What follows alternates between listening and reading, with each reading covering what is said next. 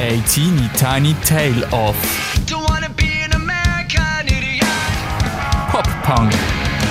Pop-Punk ist für die einen so ein bisschen der kleine, nervige Brüder vom Punk, der das Gefühl hat, dass er immer mega cool ist und für die anderen ist es glaube immer noch etwas, wo tagtäglich läuft.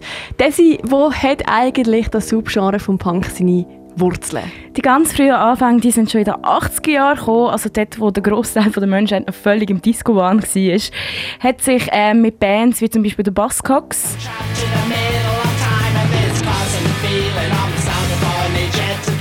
Husker Du?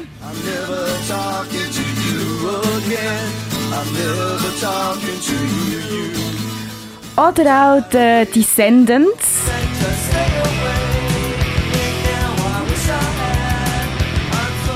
hat sich dort schon ein, ein kleiner Vorreiterstil vom Pop-Punk herausbilden. Die letzte von diesen Bands hat einen ziemlich grossen Einfluss auf das Genre vom Pop-Punk. Die Descendants haben mit ihrem Debütalbum Milo Goes to College noch ziemlich viel Hardcore-Einfluss gehabt, sind dort aber schon recht ein bisschen ähm, ein Kontrast gewesen zu all diesen hässigen Punk-Bands, wie zum Beispiel Black Flag, wo im Hardcore einfach völlig war, so Bullen verschlagen und weiss nicht was, so ein bisschen diese Message gehabt. Und ähm, sie haben dort ähm, ihre Tracks einfach so den Fokus auf die Uni, Frauen und andere eigentlich so ein bisschen seichtere Themen und alles ein bisschen leicht genommen. Sie sind aber trotzdem äh, dann ein rechter Name geworden in dieser ganzen Szene.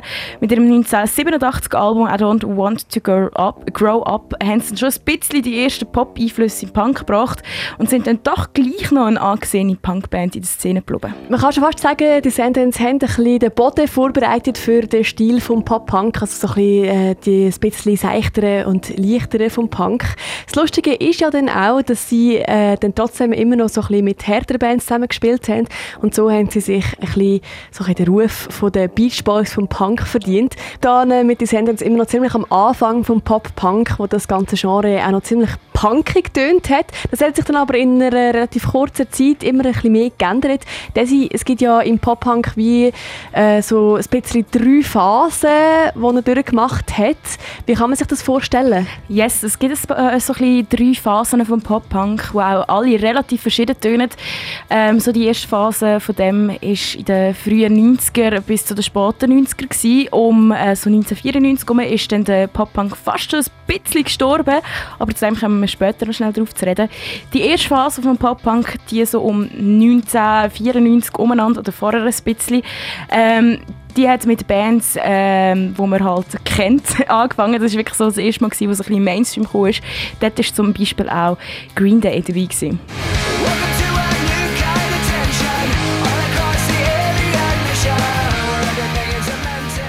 Sie haben mit Duki eigentlich schon ein bisschen früher als im 98 ähm, so ein bisschen den Grundstein gelegt für die erste Phase. Das war nämlich im 94 gewesen.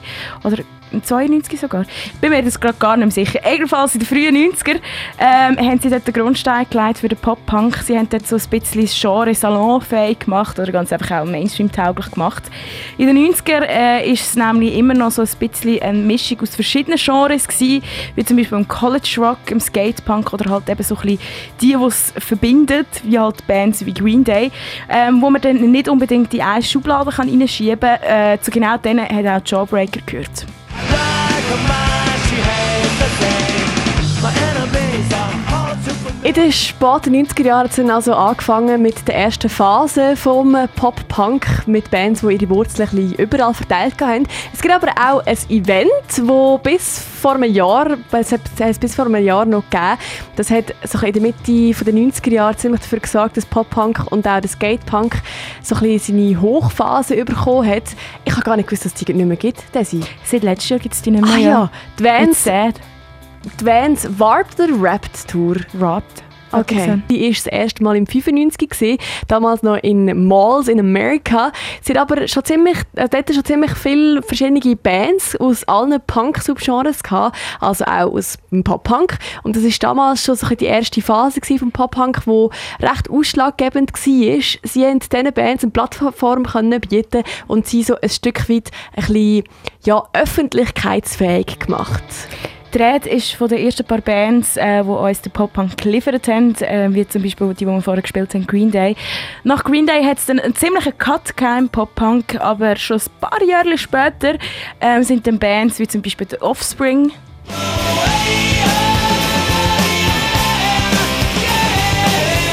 Blink 182.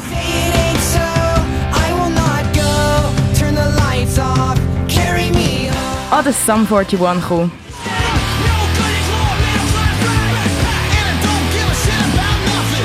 Natürlich gibt es dort noch eine ganze Reihe von Bands, die man aufzählen kann. Und du daheim ahnst es vielleicht schon ein bisschen. Ähm, es war eigentlich so die Phase, gewesen, wo der Pop-Punk so richtig aufgeblüht ist. Von den späten 90er bis so Mitte 2000er ist der Pop-Punk regelrecht Mainstream gewesen. Und so ähm, die Bands, die wir dir gerade aufgezählt haben und noch viele mehr, ähm, sind dann auf und ab gelaufen. In jeder Radiostation sind eigentlich ein bisschen so gewesen wie die heutigen Charts-Stuff. Ich weiß eigentlich gar nicht, was jetzt in den Charts ist momentan. Wahrscheinlich irgendwie Rap, so Drake und so. Oder so. Also sie sind eigentlich wie so der Drake von Anfangs Nullerjahr. es der Tourton ist auch wirklich so gewesen. und darum ist das so ein bisschen die goldige Ära vom Pop-Punk Es ist ähm, so die Zeit gewesen, wo American Pie in den Kinos gelaufen ist, wo man unbekümmert war und halt genau so Musik über saufen Frauen und Highschool-Probleme ähm, hergezogen haben und das hat aber nicht mega lang gehabt. Mitte der Nullerjahre hat sich der Pop-Punk ein bisschen geschiftet und er hat so ein bisschen einen Emo-Touch bekommen. Wieso? Ganz einfach, Leute werden älter und sind wir ehrlich, niemand, der Mitte 20 ist, wird sich irgendjemand anlassen, so seriously, der einfach über seine Highschool-Probleme singt. Jedenfalls ist dann die Zeit von Bands wie zum Beispiel Fallout Boy.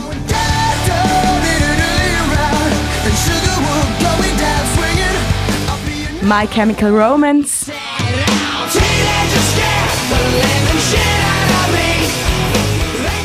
Oder eine Band, die ich bis heute noch ziemlich, ziemlich oft höre und mega gerne habe, Taking Back Sunday.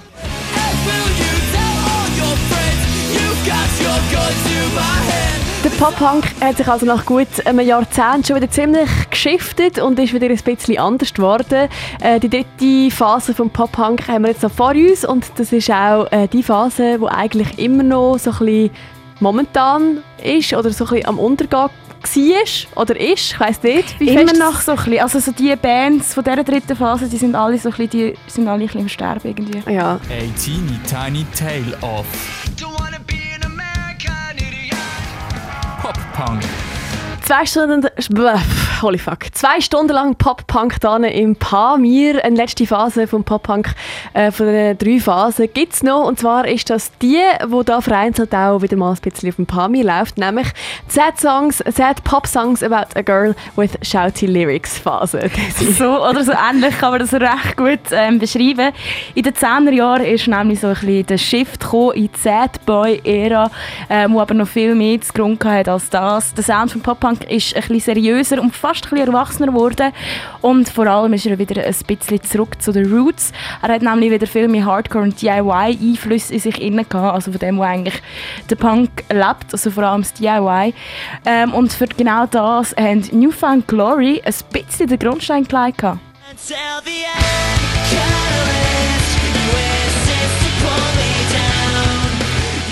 Sie haben recht viel Hardcore mit in Pop-Punk gebracht. Das glaube ich, weil ähm, so ziemlich alle Bands mal, mal in einer Hardcore-Band gespielt haben oder gleichzeitig in einer Hardcore-Band gespielt haben. Wie zum Beispiel der Drummer von Newfound Glory, der hat nämlich bei Black Flag gespielt und bei Newfound Glory. Also man sieht, es kommt ein bisschen von allen Seiten her. Und genau dort hat sich dann auch ein bisschen aufteilen in dieser Zeit, ähm, wo dann Newfound Glory den Hardcore gebracht hat. Dann ist nämlich auch der Easycore entstanden und der Pop-Punk auf der anderen Seite, ähm, wo wir heute kennen, so aus der Revival-Zeit vom Pop-Punk eigentlich. Dort sind Bands aus dem Boden geschossen, wie zum Beispiel The Story So Far.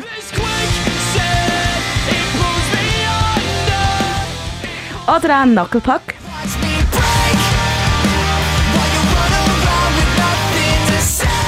Da kann man übrigens gerne Nuckelpug sagen. Knuckelpug. Sie haben es mega gerne. Es gibt nämlich die Story, die hole ich jetzt schnell aus, ich finde die nämlich lustig. Es gibt einen YouTuber, der ist mal an die Vans Rap Tour gegangen und dann hat er alle Bandnamen ähm, falsch pronounced, die durchgegangen ist. Eben auch Knucklepuck und er hat Knuckelpug gesagt. und sie haben es hart nicht lustig gefunden, die Band.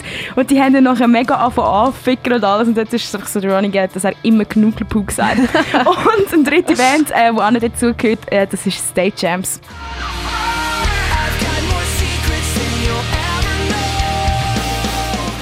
Und natürlich gibt es noch viel, viel mehr Bands, die dort dazu gekommen sind. Da könnte man eigentlich ewig aufzählen. So richtig durchgesetzt hat sich dann das Genre leider nicht mehr richtig. Und dann ist dann auch die wunderbare Zeit von Defend Pop Punk gekommen, wo Man Overboard fast hauptsächlich mit ihrem Merch eigentlich geführt haben.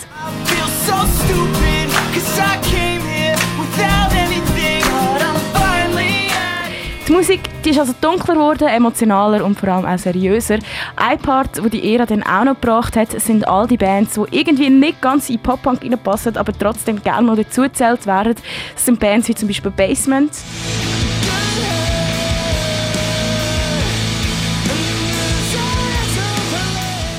Title Fight.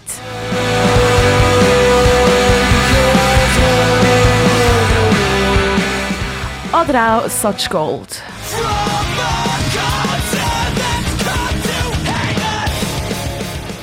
Genau, die Ära die ist jetzt aber leider auch schon seit längerem am Aussterben. Die klassischen Bands von dieser Ära kommen immer mehr pop angehauchterem Zeug hinterführen und von Sad Songs wie Shouty Lyrics About a Girl ist nicht mehr viel